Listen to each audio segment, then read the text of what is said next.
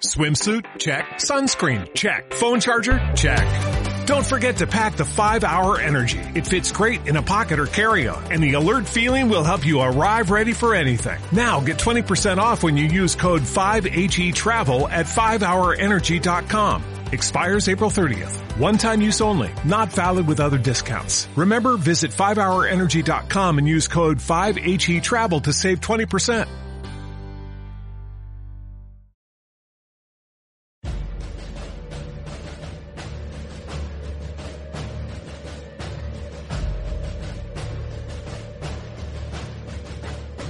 El Foro de la Historia.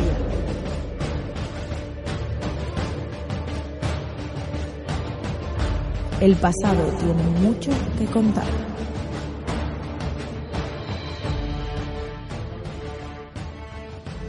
Bienvenidos y bienvenidas a Foro de la Historia. Hoy estamos aquí un día más para, bueno, pues eh, cambiar un poco de formato. Es verdad que muchas veces hablamos con novelistas eh, y con, bueno, pues autores de, ensayo y, muchas veces de novela, eh, pero hoy venimos a hacer algo que para mí es nuevo y creo que, bueno, para algunos de los que hay aquí no lo es. sin embargo, sí que es cierto que, bueno, creo que esperemos que esto sea algo eh, un inicio de, un formato nuevo que es el charlando con novelistas. Yo creo que además hoy empezamos con, tres personas que a mí personalmente me caen muy bien, eh, con las que he disfrutado muchísimo grabando esos podcasts anteriores, como es el caso de, los Marios Villeni Escobar y de Laura Más también. Eh, y bueno, pues vamos a empezar con una entrevista que en realidad solo es un debate entre vosotros. Yo aquí soy solo un mero introductor. Em, y conductor realmente, eh, pero la importancia la tenéis vosotros y vosotras. Así que nada, eh, bienvenidos, ¿qué tal estáis? Muy bien, yo encantada de, estar de nuevo aquí contigo, Javier, y en este caso con mejor compañía todavía. Eh, hacer charlas así en grupo yo creo que todavía es más distendido, así que yo de verdad es un placer y un honor estar aquí de nuevo con vosotros. Me alegra muchísimo. Yo mismo digo, un placer estar con vosotros. Bueno, me gustaría comenzar un poco hablando de, algo que es personal, eh, que además yo creo que, va a venir muy bien para, como ha dicho Laura, que esto sea una conversación distendida, y es que vayáis comentándonos un poco, eh, pues bueno, cómo, cómo os iniciasteis vosotros en el mundo de la, de la novela. Porque, claro, habéis escrito ya unas cuantas y de hecho yo tengo el placer de haber leído, por ejemplo, muchísimas de, Mario Escobar y, algunas también de, Mario Villén, los dos libros de, Laura, eh, pero bueno, cada uno tendrá sus razones para haber empezado en este mundillo. Si queréis empezamos con Laura y luego seguimos con Mario Villén y Mario Escobar. Con la más inexperta empezamos. Exacto. bueno, yo la verdad... Eh reconozco que soy aquí muy novata porque publiqué mi primera novela en el 2020, justo en plena pandemia. De hecho, fue una de las novelas confinadas. Tenía que salir a principios de año, acabó, eh, bueno, se retuvo un tiempo, pero a fin de cuentas, como empezaron a quedar tantas novedades pendientes de publicación, decidieron sacarla a la luz en abril del 2020. Eh, se titula La maestra de Sócrates. Ahora estoy justo en plena promoción de Olimpia, que es mi segunda novela. Y en ambos casos, bueno, yo he decidido contextualizar mis libros en la antigua Grecia. Em, a mí, la verdad es que tiene mucho sentido que, haya acabado publicando, porque llevo escribiendo desde, bueno, que tengo uso de, de razón realmente.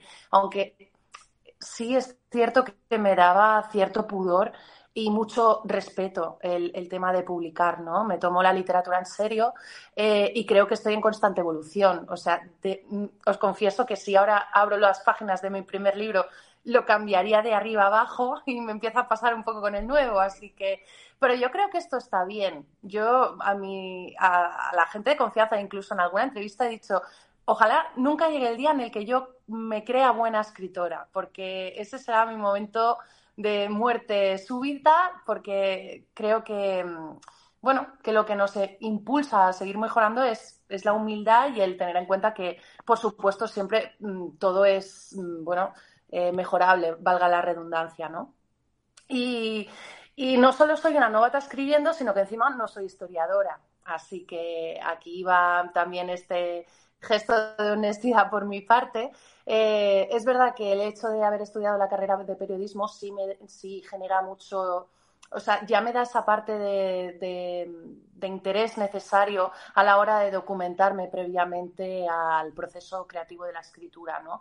Eh, y a mí, ya en resumidas cuentas, acabo eh, me está atrapando mucho eh, no solo el género histórico, sino la época en la que contextualizo mis, mis novelas, la antigua Grecia, porque allí floreció todo, ¿no? estamos ante los inicios del pensamiento occidental que nos conforman y, me parece fascinante. Así que, bueno, yo estoy encantada con cada uno de los mensajes que recibo de la gente que me lee. Creo que es un regalo, supongo que estaréis de acuerdo. Los dos Marios, yo es que valoro el tiempo que, nos dedican, ¿no? Eh, leyendo nuestras obras, teniendo en cuenta la cantidad de novedades que salen cada mes y, esto es una carrera de fondo. Es decir, yo me lo tomo poco a poco y sobre todo eh, sabiendo dónde estoy y, que esto es eh, simplemente un despegue para mí. Ojalá que, que pueda ser una trayectoria longeva.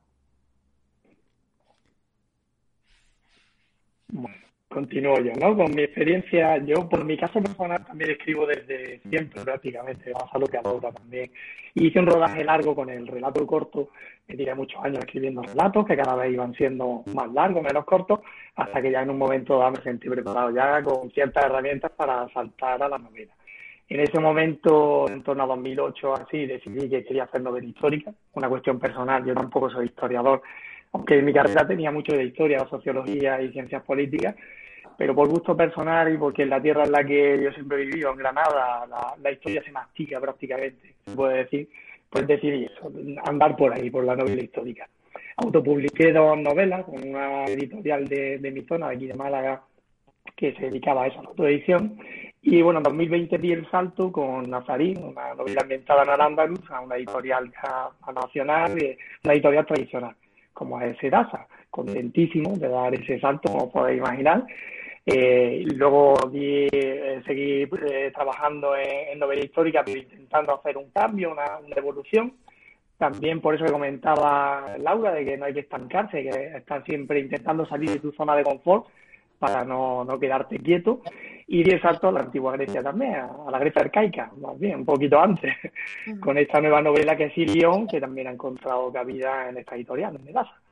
Y ahí estamos, siguiendo, continuando como, como siempre se dice, la mejor novela de un escritor no es la que acabas de terminar, sino la que viene después.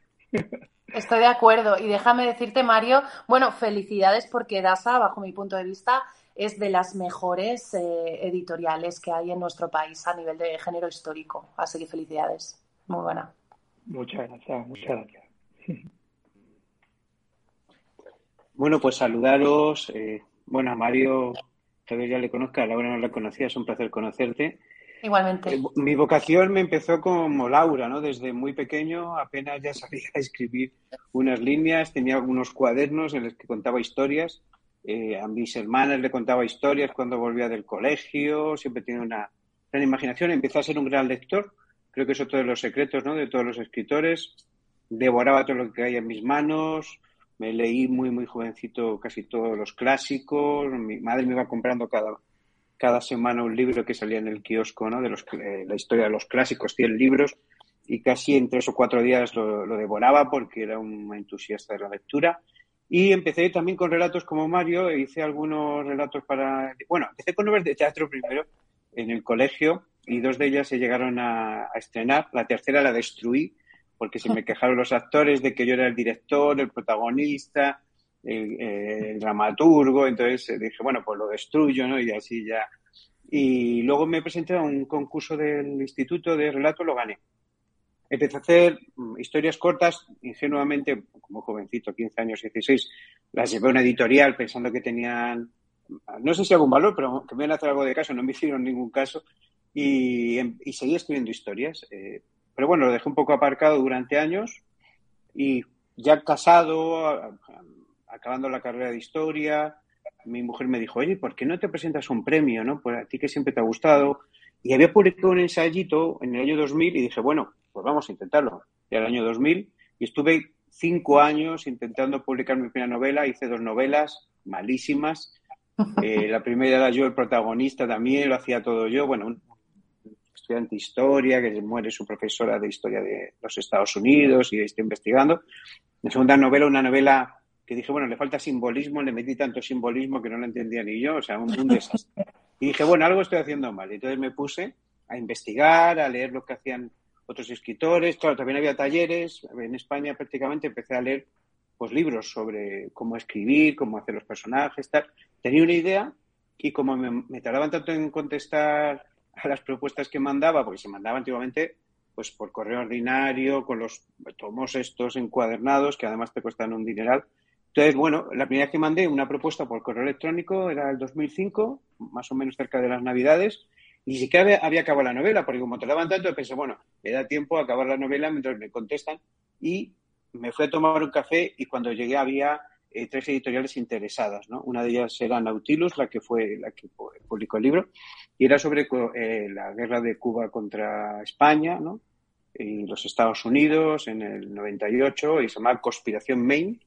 Y bueno, pues tuve la suerte de que ese libro, el editor le apostó mucho, la verdad, hizo una gira por España para ser tu primera novela y a partir de ahí, bueno, he seguido publicando desde el 2006, porque bueno, me firmé en el 2005, pero empecé en el 2006 hasta ahora y como decía Laura, es una carrera de fondo, nunca el último libro puede ser el, el mayor éxito o, tu final, ¿no? Entonces siempre hay que estar, pues eso, como, como se comentaba, renovándose, eh, pues sabéis que toco muchos géneros, que me gusta también hacer ensayo, Decía mi hija, me hizo una pregunta esta mañana y me dijo, eh, ¿cómo es el dicho ese de, la, de las cestas y los huevos? ¿no? Y le dije, bueno, que no hay que poner todos los huevos en la misma cesta, esa es mi filosofía, por eso publico con eh, cuatro editoriales distintas, autopublico en Amazon, publico para dos editoriales de audiolibro, porque creo que es mejor no depender solo de una editorial, porque, como decíamos, cuando llega un fracaso, una novela no se vende tanto, pues entonces puedes quedarte sin, sin editorial, ¿no? Entonces, bueno, esa ha sido mi experiencia y, y, disfruto mucho. Yo creo que el secreto es seguir disfrutando de lo que haces y estar enamorado de la literatura y yo creo que eso es lo más importante. Sí, la verdad es que, bueno, al final esto es un ensayo y error, como bien dice Mario. Yo creo que al final eh, bueno, yo, yo, la verdad es que me ha, hecho mucha gracia el hecho de que, de que tuviste que mejorar los personajes. A mí es una de las cosas que más me gusta. De hecho, hace tres semanas acabé un, un libro tuyo, el del, el del maestro, y los personajes eh, son espectaculares. Además me gusta mucho porque, y de hecho a Laura y a Mario le pasa exactamente lo mismo, y es que eh, dejáis unos mensajes en cada novela que son bastante claros eh, y de hecho destaco esta del maestro de Mario Escobar porque me llamó mucho la atención y me parecía que era muy didáctica el, mensaje que se lanzaba con ese libro acerca de la Segunda Guerra Mundial, de, de, esa, de esa persecución a, los judíos durante el conflicto y, bueno, y, desde luego lanza, eh, pues eso, te lanza la reflexión al, lector, desde luego. Eh, me gustaría seguir un poco preguntándoos acerca de, los personajes femeninos. Eh, de hecho, es más, ya le pregunté a Laura en su momento, en una entrevista que hicimos, acerca de, bueno, pues un poco de, la importancia de las mujeres dentro de la novela histórica. Eh, sin duda alguna estamos en el siglo de las mujeres, o al menos así lo concibo yo, y creo que mucha gente eh, también pensará igual, estoy completamente seguro. La historia está en que, de alguna manera, eh, ahora han, bueno, en, muchos espacios eh, los personajes femeninos, ya sea en las series o en, pues eso, en otros formatos, están despegando. En la novela histórica, eh, digamos, ¿qué opináis acerca de, estos personajes femeninos? De, si están en un buen momento, si comienzan a ser o a tomar esa relevancia que, deberían. Sobre todo, por ejemplo, hablo del libro de, de, Mario de la gobernadora o de la propia Olimpia o los personajes femeninos en los libros de, Mario Villén. ¿Qué opináis sobre este tema? Me parece un tema muy amplio. Quizá es eh, un poco invitaros a divagar, que tampoco está mal, pero, pero bueno, ahí lo dejo. Pues si queréis empiezo yo por seguir este turno. Eh, y me gustaría, además, eh, me viene muy bien esta, esta cuestión, como tú dices, tan compleja y amplia que nos lanzas, Javier. Intentaré ser breve, pero me gusta porque me, me, sirve para enlazarlo con lo último que ha dicho Mario Escobar, que me parece muy interesante, estoy de acuerdo en eh, no poner todas las cartas o todos los huevos ¿no? en un mismo cesto. Eh, yo justo ahora me, eh, empecé con dos novelas de género histórico, pero os reconozco que a mí eh, reconozco que el género que me tiene enamorada y que me apasiona desde, desde siempre es la poesía. Entonces estoy acabando de, bueno, pues de, cerrar un primer poemario que también me daba mucho reparo y, ya, bueno, como estos dos libros me han servido para perder un poco el miedo a publicar y a las opiniones, ¿no? Eh, porque, bueno, tampoco puedes gustar a todo el mundo, pero en general la gente es muy generosa pues ya me voy a lanzar y no descarto para nada. Eh, esto no implica, no significa que deje de escribir histórica, pero me gusta mucho la idea de, expandir la mente, tener nuevos retos. Eh, ¿Y por qué lo estoy enlazando con esto? Porque me ocurre lo mismo con eh, las los personajes protagonistas. Yo he empezado con dos protagonistas femeninas, pero no me quiero encasillar. No quiero que la gente mm, piense en mí como la autora de mujeres poderosas de la antigüedad. Me ha parecido muy interesante empezar así y ha sido casual. Os reconozco que en mi caso, mm, pues mi primera novela nació a raíz de unas clases de filosofía a las que asistí. En una de las lecciones se mencionó la posible existencia de una maestra de Sócrates. Me interesó muchísimo, eh, ahondé en ese discurso del banquete de Platón y ahí eh, nació mi, necesidad de, novelar la vida de, Diotima, la primera protagonista. En el caso de Olimpia ha ocurrido un poco lo mismo, pero me apetece mucho, por ejemplo, o por ejemplo, hacer una novela coral o que tenga un, o si es un solo protagonista que sea masculino. En definitiva, eh, enfrentarme a, nuevas, eh, a nuevos retos e impulsos como creadora.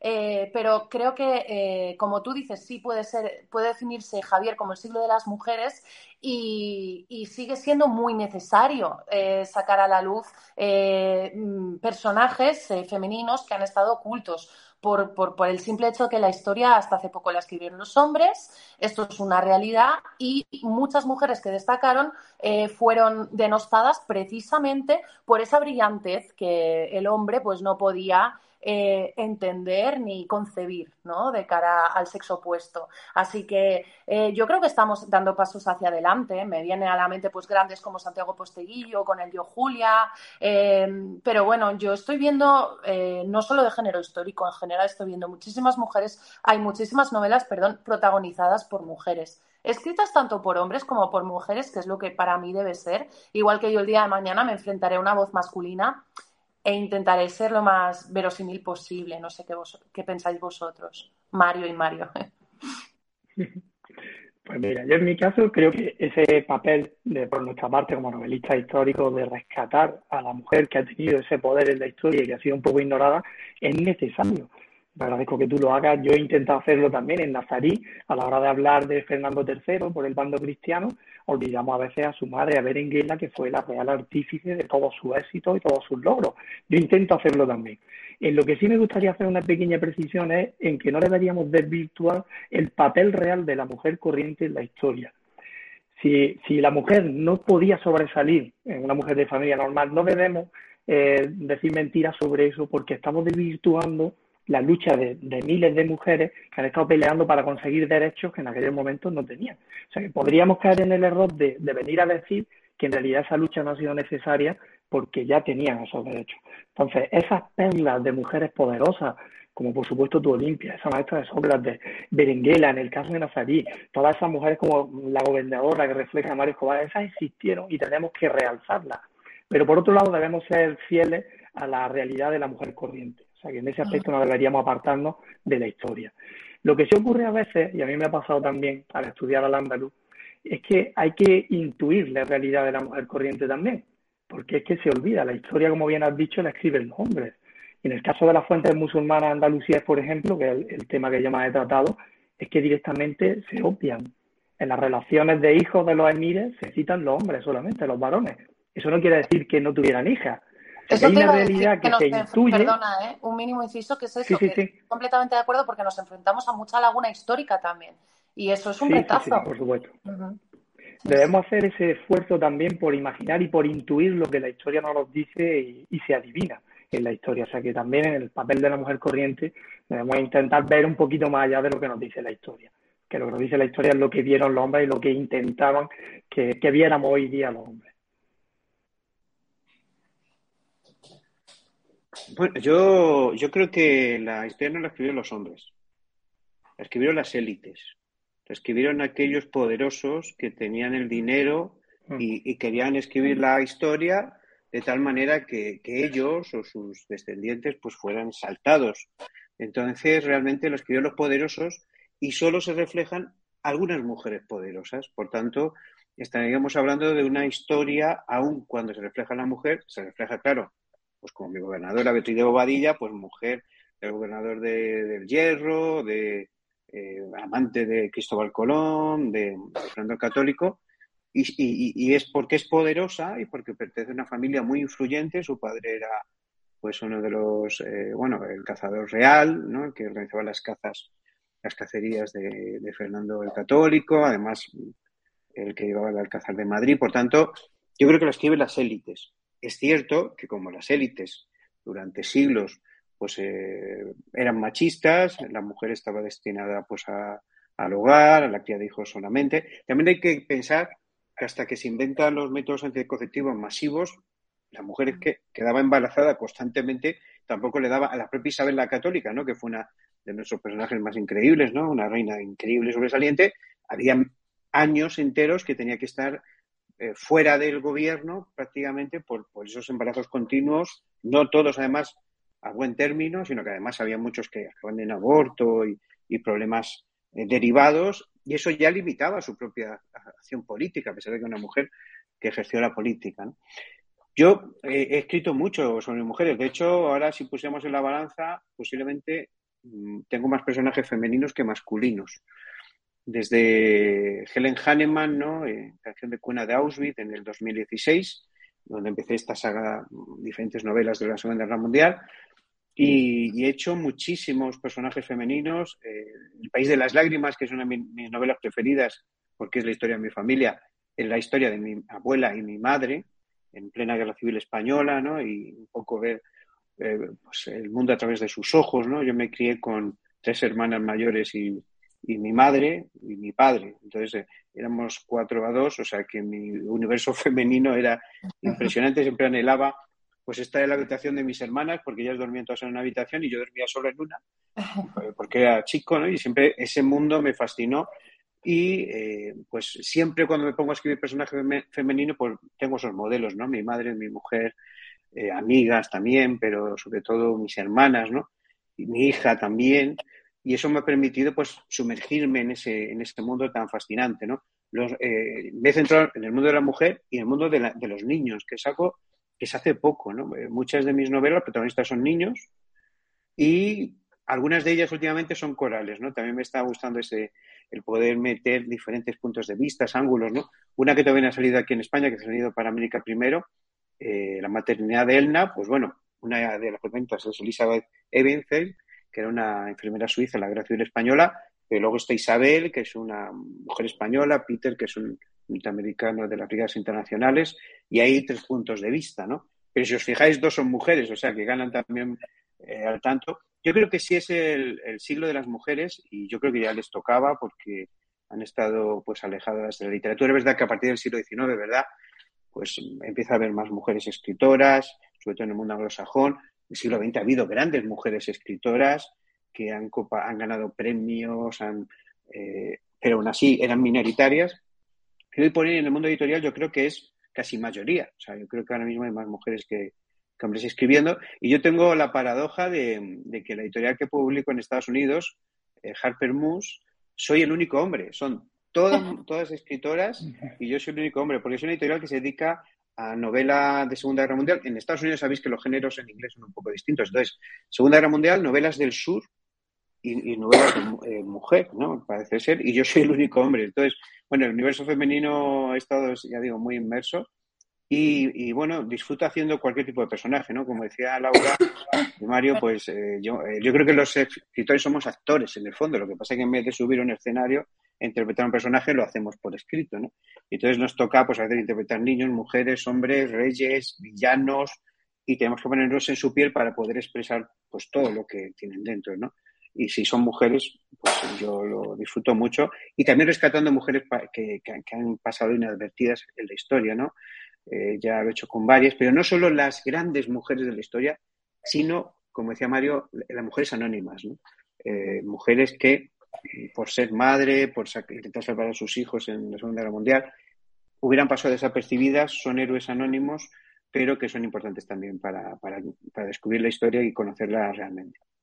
A mí esto también me parece, si me permitís añadir, eh, simplemente seré muy breve, pero es verdad que yo he empezado con dos grandes mujeres de la historia y ha sido muy fluido todo, como os digo, sin prácticamente yo Mm, mm, em, pensar nada eh, previamente, eh, pero me interesa mucho eh, el tema de los personajes marginales o que no han tenido espacio, pero ya no solo a nivel histórico, ¿no? sino que en su tiempo pues no, no, no, tenían acceso a muchísimas cosas. Hablamos de la, en el caso de mujeres, poquísimas mujeres recibían formación.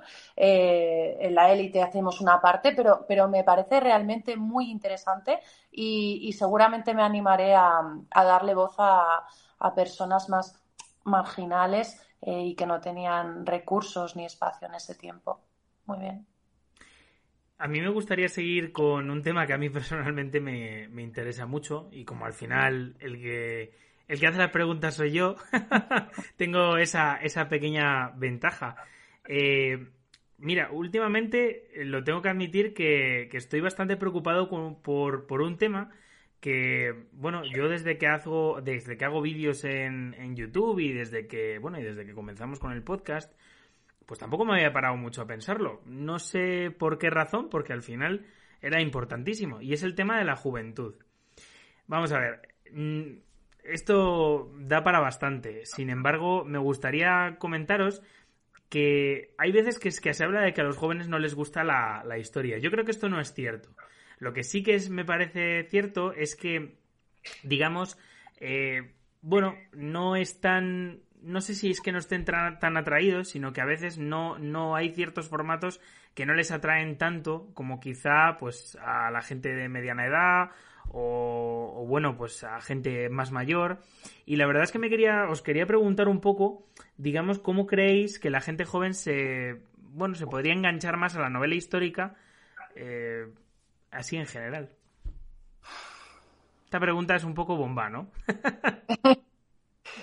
a ver, yo eh, yo me he encontrado de todo, para empezar, porque, mira, sin ir más lejos, me viene a la mente un festival al que acudí hace muy poquito en León, maravilloso, en unos encuentros de novela histórica, hice pleno en, un, en el Palacio Conde Luna, era un público, además, eh, de todas las edades.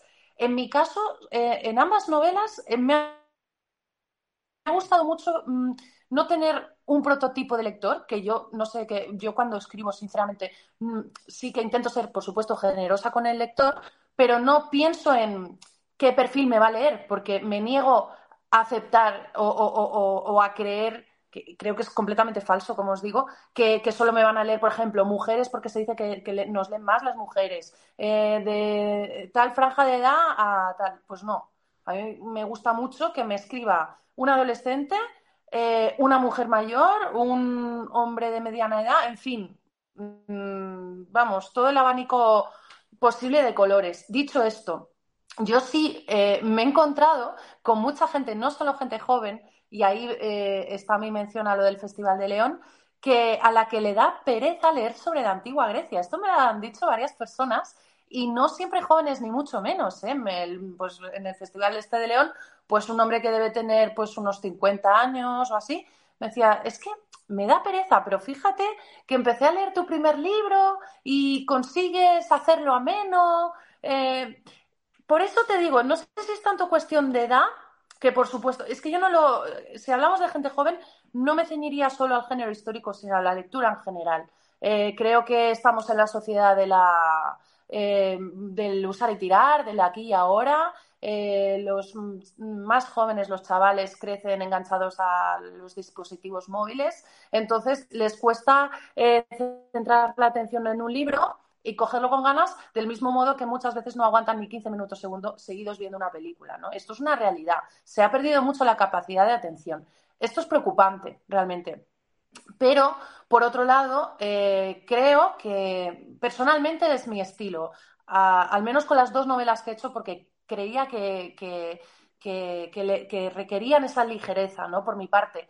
Ojo, no significa que no sea lo más em, verosímil posible todo, que no me documente mucho, pero en mi caso, eh, cuando dicen, oye, tu literatura me ha gustado porque es, lo hace sencillo, comprensible, no se hace denso, en mi caso, para mí es un halago, precisamente porque me gusta llegar a todo tipo de personas, no solo ya al lector que eh, pasea por los rincones de la estantería de género histórico en una librería y ya compra libros de la antigua Grecia, sino me parece eh, fascinante poder descubrir eh, con toda la humildad posible, pero hacerle descubrir este mundo clásico a, personas que, que, son absolutas de, que tienen un absoluto desconocimiento del tema, ¿no?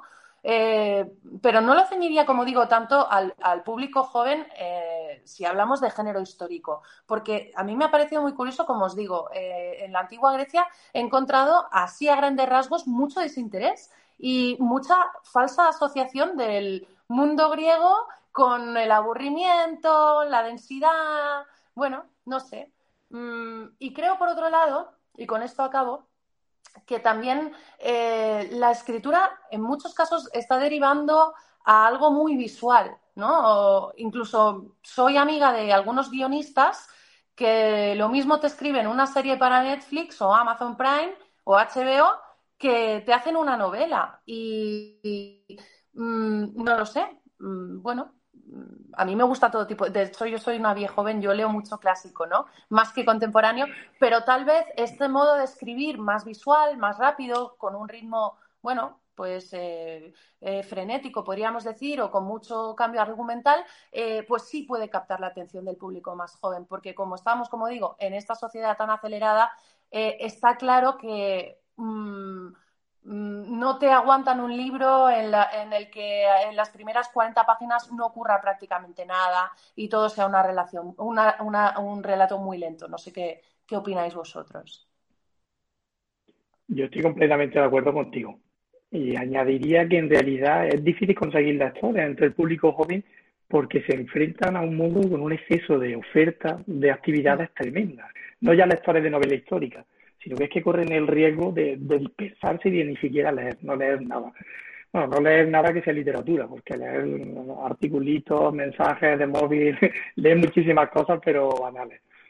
Yo creo que también respecto a los géneros y demás, creo que hoy eh, está el problema de, de, producir demasiada literatura también para ese público joven, como si pensáramos que no tienen la capacidad de enfrentarse a obras clásicas o, vamos, yo ya tengo cierta edad y cuando yo era joven, cuando yo tenía 20 años, no había tanta literatura juvenil. Tú podías coger cualquier libro. No estaban catalogados por edades. De hecho, podían aparecer escenas sexuales, violencia, pero nadie te decía, no cojas ese libro que no es para tu edad. Incluso con 12, 13 años, tú tenías acceso a toda la literatura.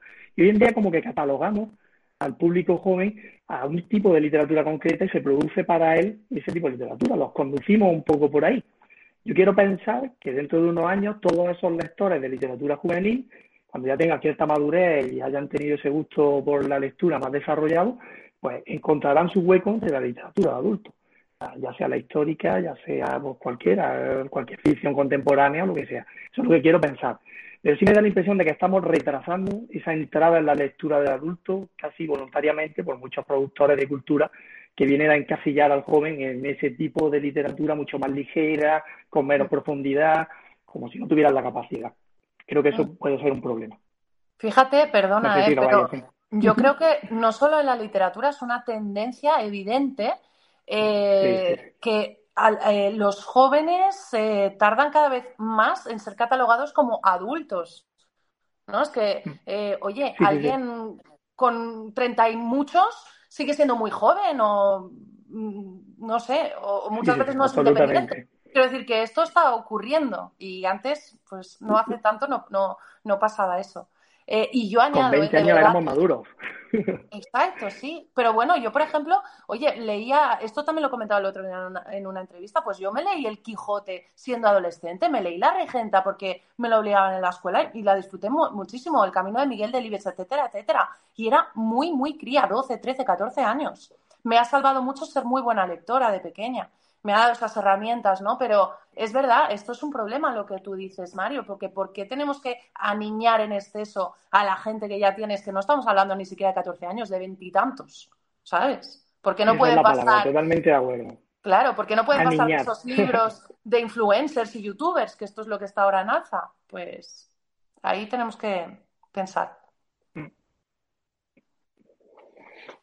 Bueno, creo que la situación es diferente dependiendo del país, ¿no? Eh, he podido ir un poco por América y eh, los lectores en México, en Argentina, en Perú, eh, son muy distintos, ¿no? En los Estados Unidos también, porque hay mucha más gente joven que lee, que es una cosa que me sorprendió mucho cuando fui por allí y además llenaban las salas y con mucho interés. Yo creo que el problema es de saturación, ¿no? Como decías, ¿no? La sobreinformación trae pues más bien falta de interés, ¿no? Eh, están sobre excitados todo el día, sobreinformados y eso les hace, pues que parece que además está al alcance, ¿no? En cualquier momento, cualquier tipo de información y pierden interés. También hay falta de concentración, seguramente, pero yo creo que mm, el problema, además del que decía Mario también, ¿no? De, aumentar ese género, ¿no? Ya es joven adulto, ¿no? Ya casi, pues ir eh, ahí amamantando, haciendo pues papillas para, para que la gente lea libros y los lea a un cierto nivel, tiene que ver un poco con la infantilización, creo que está bien dicho, el infantilismo que hay en nuestra sociedad, el culto a la, juventud, hasta el absurdo, ¿no? Pero no, no solo los jóvenes, sino la gente mayor también, ¿no? Que, quiere ser eternamente joven. Y, yo creo que ahí hay un problema de fondo, ¿no? De, superficialidad de la gente eh, y de materialismo extremo. Entonces, como solo eres lo que aparentas ser, tanto físicamente como, como lo, que posees, pues entonces estamos todos en ese, en ese direte que lo, yo creo que es muy difícil eh, cambiar, ¿no? Pero en cambio yo tengo esperanza porque sí he visto y veo que hay muchos lectores jóvenes, más mujeres que hombres, o chicas que chicos, muchísimas más, en una proporción de, de, 4 a 5 o de, o de 3 a 4, ¿no? Incluso, o sea, unas proporciones altísimas eh, porque mm, de alguna manera, pues esto, las redes sociales especialmente, pero desde que llegaron a los móviles en especial, han hecho que no tengan tiempo. O sea, el TikTok y cada vez el siguiente sistema es más adictivo aún, más difícil, los juegos. Es verdad que al final, y no sé si estaréis de acuerdo conmigo, necesitamos que nos narren historias, ¿no? Y si nos narran, en un juego, pues nos la están narrando. Lo malo es que está muy dirigida y las series también son historias que nos narran, ¿no? En, Netflix, en otras plataformas. Lo malo es que están tan dirigidas que los jóvenes no tienen pautas, no tienen criterio propio, ¿no? no son capaces muchas veces de reflexionar por sí mismos. ¿no? Yo creo que este infantilismo de los jóvenes y de la sociedad en general no es casual, no soy muy conspiratorio, o tal vez un poco, pero yo creo que eh, al Estado y a ciertas élites les interesa que cuanto más tontos seamos, mejor. Cuanto menos palabras y vocabulario tengamos, mejor, porque nuestro pensamiento se formula con el vocabulario que tenemos.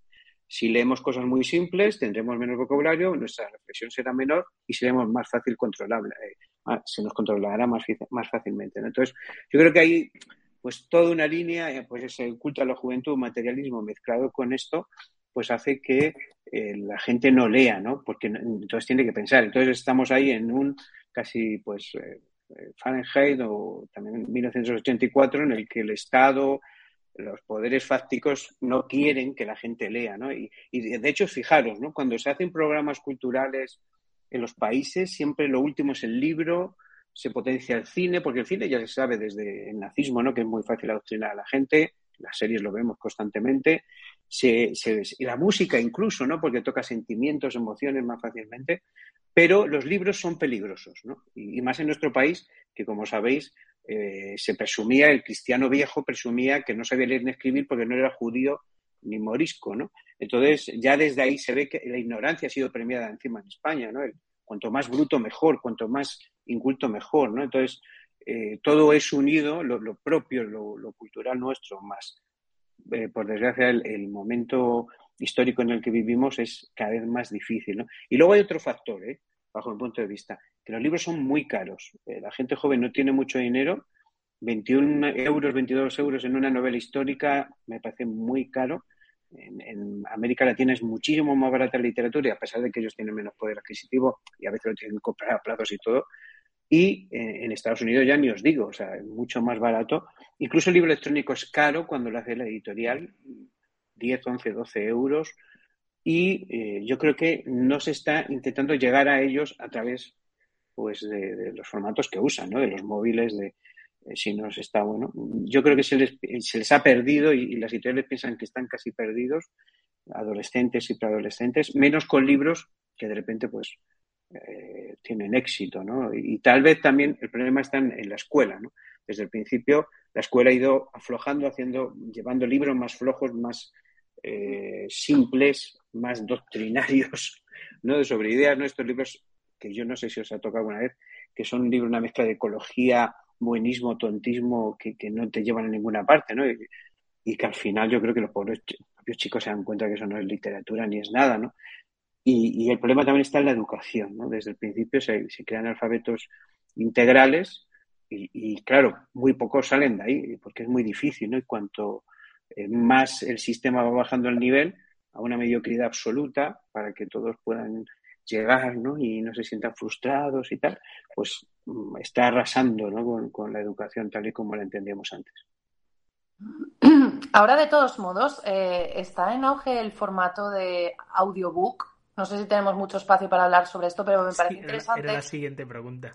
Ah, mira, es que como estaba Mario, Mario Escobar eh, comentando lo de los formatos y que eran caros, eh, me ha venido a la cabeza, igual que ahora está, existe el boom real absoluto de, los podcasts, están funcionando muy bien los, los audiolibros y hay plataformas en las que tú pagas una suscripción mensual relativamente baja para todo lo que te ofrece, que son títulos ilimitados. Es decir, tú a lo mejor por 8 o 9 euros máximo 10 euros, puedes escuchar, eh, pues si tienes tiempo y ganas, hasta 30, 40, 50 libros al mes, los que tú quieras. Entonces, bueno, a mí me parece una vía interesante para llegar a la gente. Yo soy muy de, además, libro en papel, pero, pero a mí el audiobook, oye, pues si alguien, si mis historias pueden llegar eh, a través de este canal a gente más joven, tampoco lo veo mal. De hecho, una de las cosas que iba a decir es eso, que al final el, tema del consumismo que hablabais antes, eh, creo que es un eje fundamental y por supuesto también el sistema educativo. La verdad es que, bueno, yo eh, quería hablar un poco también acerca de lo de los audiolibros, se lo había comentado a Mario a Mario antes que estábamos, eh, digamos, hemos sido los primeros que hemos entrado aquí en, en el en, el, en la sala y, mm, y, le, quería vamos, quería comentar esto porque me parecía muy interesante, ¿no? Es verdad que el podcast ha tirado, ha tirado para arriba como formato. La verdad que yo me metí en esto porque sí que es cierto que yo soy una persona que le hubiera gustado hacer radio, pero bueno, como, como soy un... como en eso se frustró, pues al final acabamos en este formato, que a mí me parece además mucho más cómodo eh, digamos, tanto a la hora de sacar contenidos como a la hora de, digamos, llegar a la gente, ¿no? Porque es algo que ahí se queda, aunque bueno, los programas de radio ahora también se están eh, redifundiendo, ¿no? Otra vez en, redes sociales y en, diferentes plataformas, pero me llama mucho la atención. Y además, de hecho, para mí, personalmente, y yo ya no hablo como productor de ningún tipo de contenido, como, digamos, consumidor, yo no estoy para nada interesado en los audiolibros personalmente, porque yo creo que el tener el libro en la mano es algo que a mí me atrae muchísimo más. Bueno, de hecho, aquí los tengo todos, que, bueno, de hecho, ahí están todos los vuestros. y, he de decir que, que, me atrae muchísimo más y no me llama la atención para nada el hecho de estar sentado en un sofá y decir, bueno, pues me voy a poner a, a escuchar eh, un libro. Y de hecho, me, me, vamos, os quería invitar a vosotros a reflexionar acerca de esto, también eh, con un interés personal de, bueno, pues a ver si a mí me hacéis cambiar de opinión. Porque yo creo que no has encontrado el momento, ¿no? Yo, yo escucho, mucho audiolibro, sobre todo en Audible, no sé, es publicidad, pero bueno, eh, también está en Storytel, ¿no? Y de hecho publico con ambos, eh, he publicado historias originales con ellos, me han encargado libros directamente que no han salido ni en ebook ni en, ni en papel, sino han sido audiolibros directamente. Y yo me he enganchado y lo hago, y además, sobre todo, yo en cambio no escucho novela en audiolibro, no sé por qué, siempre me atrae más el, el ensayo, sobre todo el ensayo histórico. Y voy en el coche y cada vez que voy, bajo a Madrid, voy a por mi hijo al colegio, eh, voy en un avión, muchas veces me pongo más audiolibro, me parece que es mucho más relajado. Bueno, conduciendo obviamente no voy a ir con un libro en la mano, pero mm, en, en el coche, media hora, 40 minutos que me toca ir de Madrid a veces y volver, y eh, pues lo que decía Laura, me, me casi en, dos o tres viajes me, leo el libro. Cuando tengo que hacer un viaje a América, ya ni te digo, con 12 horas, 11 horas, 8 horas tienes para, para un audiolibro largo. Entonces, yo creo que es el buscar el momento. Hay gente que lo hace mientras hace deporte, mientras cocina. Yo a veces estoy haciendo algo en la cocina y me lo pongo y, estoy escuchándolo también. Y es buscar esos huecos momentos en vez de estar con tonterías, el punto de vista. El TikTok y tal, que a veces encuentras cosas que están bien, pero muchas veces son eh, tonterías, la verdad. Pues así aprendes. A mí, para mí sí ha sido una experiencia. Y luego como escritor, la verdad que va muy bien. Eh, en Audible he sacado varios he sacado, por ejemplo, eh, Utopía, Utopía 2, ahora voy a escribir Utopía 3, que es una distopía, ¿no? Un millonario que quiere hacer, en, pues basando en, la utopía de Tomás Moro, pues una utopía, ¿no? En una isla y luego le quieren que haga esa utopía para todo el mundo y tal. Y, y, lo escucha mucha gente, mucha gente joven y les encanta y le ponen comentarios y, luego los libros normales míos también se hacen luego audiolibro, ¿no? Entonces yo creo que es un formato muy bueno. En, América lleva mucho tiempo, ¿eh? Con tintas y con... Aquí hasta que no ha llegado al formato eh, teléfono móvil y tal, no, no ha habido manera, ¿no? Y ahora estoy por hacer podcast también, tenemos una propuesta para Storytel, eh, pequeños podcasts de, de, un tema y tal. Y bueno, yo creo que los escritores tenemos que reinventarnos, ¿no? Y si pues la gente escucha audiolibro, pues audiolibro o lo que escuche, ¿no? Porque lo importante es que aprenda buenas historias y que esas historias sean fiables en un mundo con tanta mentira, ¿no? Y tanta mezcla de verdad y mentira, ¿no? Y lo más cercano a la verdad que se busque, ¿no? Esa verdad objetiva que ya se nos olvida a todos.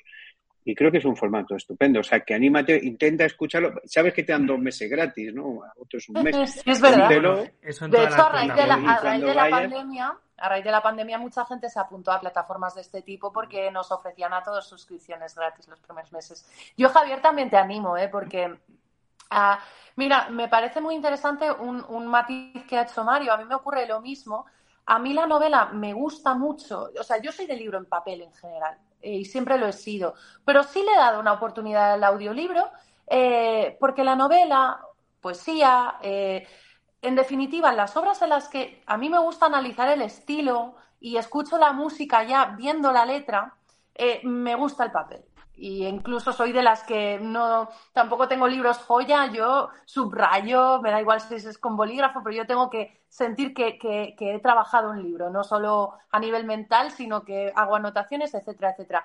Pero los libros más divulgativos, ensayo, biografías, me ocurre como a Mario, porque a fin de cuentas estoy aprendiendo es que no deja de ser un podcast leído, ¿no? Es que es, es una cosa distinta. Entonces, a mí, a mí me ocurre también, eh, y a veces, a mí que me gusta dar largos paseos, o a veces me entretengo cocinando, eh, pues me pongo y, y, sin darme cuenta, pues puedo haber audio leído un libro. Que eso está muy mm. bien. Y optimizamos el tiempo, que a veces tampoco abunda, que las horas pues no dan para tanto, ¿no? Las horas del día. Así que por mi parte también te lanzo esa, bueno, te doy esa lanza a favor de, los audiolibros, Javier. Yo te animo también. Además, yo creo que es que no son formatos excluyentes. En mi caso, si me dan a elegir, yo prefiero el libro digital. Yo soy un, gran lector del libro digital. Reconozco que el 80% de lo que leo lo compro en digital. Pero bueno, eh, aprovechan los momentos del día, vamos a decir. Yo lo comparo con la televisión y la radio. No tienen por qué ser excluyentes si te dan a elegir, a lo mejor prefieres ver el formato televisión, porque el vídeo, pues bueno, atrae más. Pero hay momentos en los que no puedes hacerlo de otra manera más que con la radio, como cuando viajas en coche y demás. Pues, ¿Por qué tiene que ser excluyente? Pues puedes oír la radio a rato y ver la televisión en otro y compatibilizarlo. Yo lo hago así también y así, pues, bueno, aprovechas más tiempo para leer. Le, le tendré que dar una vuelta. La verdad que ya digo que yo soy mucho más de escuchar la radio podcast. Y sí que es verdad que el, tiempo, digamos, que tenemos, pues, pues no abunda, ¿no? Y siempre estamos de un lado para otro y entre el trabajo, el salir, el intentar tener vida social, el intentar, al final, pues yo creo que te reduce mucho las, las opciones. Y a mí como me gusta tanto la radio, pues es a lo que le dedico un poco más de, de tiempo. También es hacer estos programas, eh, bueno, en este caso las entrevistas quizá no requieren tanto como prepararse un tema eh, específico, que por cierto, me gustaría destacar una cosa, ya lo dije en su momento, pero lo vuelvo a repetir, y además Laura lo sabe bien, porque creo que con ella lo he dicho cada vez que hemos hablado, y es el hecho de que, por ejemplo, la historia antigua eh, es probablemente una de las cosas que más se escucha en este programa. Que a mí me sorprende, ¿eh? que yo soy de contemporánea, yo estoy encantadísimo con cada vez que, por ejemplo, hablamos con, con Mario de, pues de la Segunda Guerra Mundial, por ejemplo, sin yo ser además un forofo de, de la Segunda Guerra Mundial, pero me llama mucho la atención, o incluso de la Edad Media, pero la Edad antigua es increíble lo que, lo que le atrae a la gente, griegos, romanos, o sea, de verdad, no, no, a veces yo decía, joder, qué contraste, ¿no? Con lo que comentabais antes, de que se hacía denso, pero, pero bueno. Y mm, nada, la verdad que hemos hablado de unos cuantos temas que me han parecido muy interesantes. Eh, a mí me gustaría invitaros otro día. Yo creo que son formatos que, que, están muy bien, incluso que se pueden adaptar muy bien a las redes sociales. Eh, por ejemplo, a Instagram o a otros sitios. Y, y vamos, eh, estoy encantadísimo. Además, concretamente, daros las gracias por la paciencia que habéis tenido porque hemos organizado esto con un poco de tiempo y que todos tenemos muchas cosas que hacer. Así que nada. Yo siempre voy a agradecer que, que, que alguien me dé un espacio y, y, para eso estamos, ¿no? Para, no solo para escribir libros, creo que para divulgar cultura en la medida de lo posible y, y, bueno, que labores como las que tú haces, Javier, son muy necesarias y eres un claro ejemplo de persona que se está adaptando, como decíamos antes, ¿no? A los tiempos que corren, renovarse o morir. Eh, abracemos estas nuevas plataformas que pueden ser una, arma de doble filo, pero creo que dándoles un buen uso son increíblemente buenas y nos expanden, nos ayudan a expandir la mente. A mí me maravilla coger mi teléfono móvil o mi portátil y en un momentito eh, lo que antes tardaba mmm, días o semanas o meses en encontrar en una biblioteca específica del barrio, ahora en un momento lo tengo a mi alcance. Así que en ese aspecto, eh, Internet y las nuevas tecnologías nos hacen un gran favor a todos. Amén, pues... por supuesto. Debemos ir con los tiempos, que por algo hemos dado el salto al portátil y no escribimos con máquina de escribir, o sea que tenemos que ir renovándonos y aceptando las nuevas tecnologías, que todos lo hacemos. Y las gracias, por supuesto, que las tenemos que dar a ti, Javier, por esta labor y por, por dejarnos hablar, que ya eh, permítenos completar la información que damos en nuestros libros y ofrecer una visión sobre cómo hacemos literatura. O sea que es muy bonito compartir esta experiencia con compañeros y contigo. Muchísimas gracias. Sí, es un gran placer porque hay pocos espacios para reflexionar, ¿no? Para parar ese momento y pensar y meditar y, y, y, sacar ¿no? un poco de jugo a la vida y no ir corriendo de un lado para otro. Yo creo que todos tus seguidores te lo agradecen mucho, ¿no? Nosotros también. Y hay muy pocos espacios para hablar de libros. Entonces es un, un doble agradecimiento, ¿no? Porque que haya temas para reflexionar y que al mismo tiempo pues encontremos un espacio para hablar de libros, ¿no?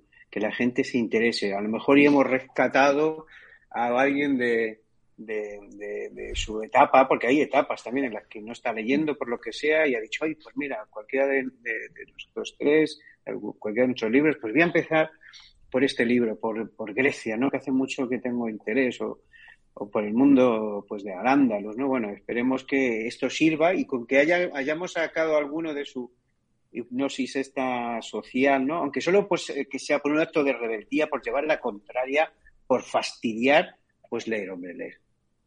Pues eh, nada, aquí lo vamos a dejar. Eh, animamos a todo el mundo a, a, seguir a tanto a Laura como a los Marios en redes eh, sociales y bueno, pues a, a indagar en, en esas obras que, que, han escrito, que yo creo que son muy interesantes y que yo ya lo recomendé en sus específicas, en sus específicas extremistas, pero bueno, lo vuelvo a hacer. Y, y nada, pues eh, espero que esta sea la primera de muchas eh, charlas con autores y autoras de novela o de otros formatos eh, pues acerca de, de, cosas que a todos nos interesan. Así que nada, muchísimas gracias y adiós. Un abrazo, cuidaos. Adiós. Adiós. O'Reilly Auto Parts puede ayudarte a encontrar un taller mecánico cerca de ti. Para más información, llama a tu tienda O'Reilly Auto Parts o visita oreillyauto.com.